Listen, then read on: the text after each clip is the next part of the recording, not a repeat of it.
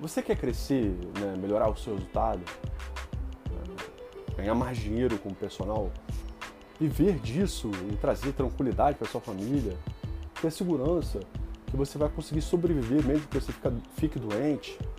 Ou não possa trabalhar é, por um acidente de carro? Ou viajar de férias com a sua família. Isso é uma coisa que te incomoda? Ou você está incomodado porque você já está bem pra caramba, está cobrando acima de 200 reais, está com, ganhando mais de 20 mil reais como personal, mas não sabe qual o próximo, que você vai, próximo passo que você vai dar? É muito interessante. A pesquisa Personal Trainer Brasil ela me trouxe né, um, um aprendizado do mercado sensacional. Porque é, inicialmente eu vi do mundo da pesquisa, depois eu fui para o mundo dos negócios. Em ambas, em ambos mundos, tem uma coisa que é muito comum. Tudo que a gente vai fazer, a gente tem que pesquisar antes. Para gerar conteúdo, para a gente gerar conceito, para gerar afirmativas sobre alguma, uma, alguma direção. Da mesma forma que a gente faz no mundo acadêmico, a gente faz no mundo de negócios também. Quando eu, eu decidi voltar com Personal Thinkers, depois de cinco anos, uma coisa que me espantou nesses cinco anos que eu fiquei afastado, focado na Léo Cabral Consultoria e na Agora Empreendedor, na Movement, empresa que eu ajudei a criar, que eu saí, né? Foi que nesses cinco anos que passaram, né, uma série de falácias, dogmas e paradigmas com dicas milagrosas que de uma hora para outra você vai ganhar muito dinheiro, você vai aumentar o seu faturamento. Primeira coisa, faturamento é um péssimo indicador de negócio. Avisa para eles quando eles falarem para isso para você. E não tem coisa milagrosa. Você pode assim fazer essas dicas milagrosas, receitas de bolo, bora para outra, você vai ganhar um dinheiro, mas depois você não vai resolver seu problema principal, que é o seu futuro, do seu negócio. É. Você é um empreendedor ou uma empreendedora e aí, a maior descoberta da pesquisa pessoal no Brasil foi descobrir que o mercado se divide em cinco faixas. É, é a maior parte do mercado, quase 60% do mercado, ganha até 3 mil reais por mês atuando como personal. A segunda faixa né, ganha até 7 mil reais por mês atuando como personal. A terceira faixa, até 10 mil reais por mês como personal. A quarta faixa, até 15 mil reais por mês com personal. E a quinta e última, o pessoal que ganha mais de 15 mil reais por mês, que é menos de 2,5%, 2,5% do mercado ganha mais de 15 mil reais por mês. E 1% do mercado ganha mais de 20 mil reais por mês com personal. Antes de começar a fazer pesquisa de mudar os dados, eu vi assim, ó, oh, personal vai ganhar 10 mil, 10 mil, a 10 mil, cara nos grandes centros, quem está bem posicionado com seu modelo de negócio, tem bons locais, ganhar 10 mil é fácil.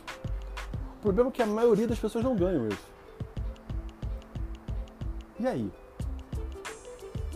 E se você quer ganhar 10, quer ganhar 15, 20? Ou se você já ganha 15, 20? O que você vai fazer para ganhar mais?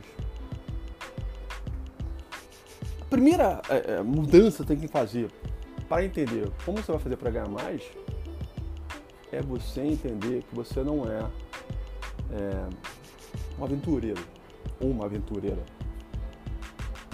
Você é um empreendedor ou uma empreendedora.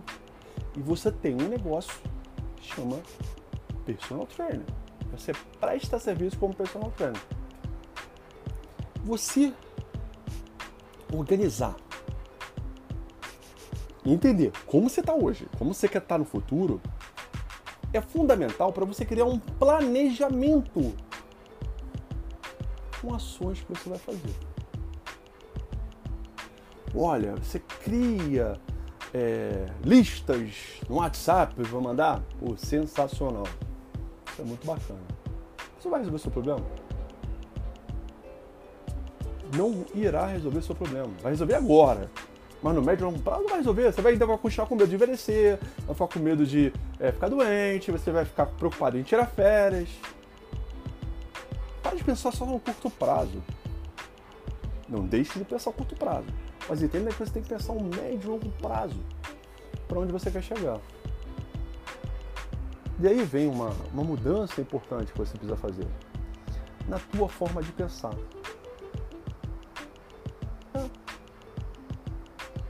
É negócio. O que você faz é um negócio. Se você ficar se vitimizando, só está perdendo tempo. Monta um plano de ação. Se você quer crescer, se você quer montar a sua consultoria online, se você quer montar o seu estúdio, se você quer montar o seu espaço, se você quer montar uma equipe para trabalhar com você, monta o seu plano de ação em cima das suas metas.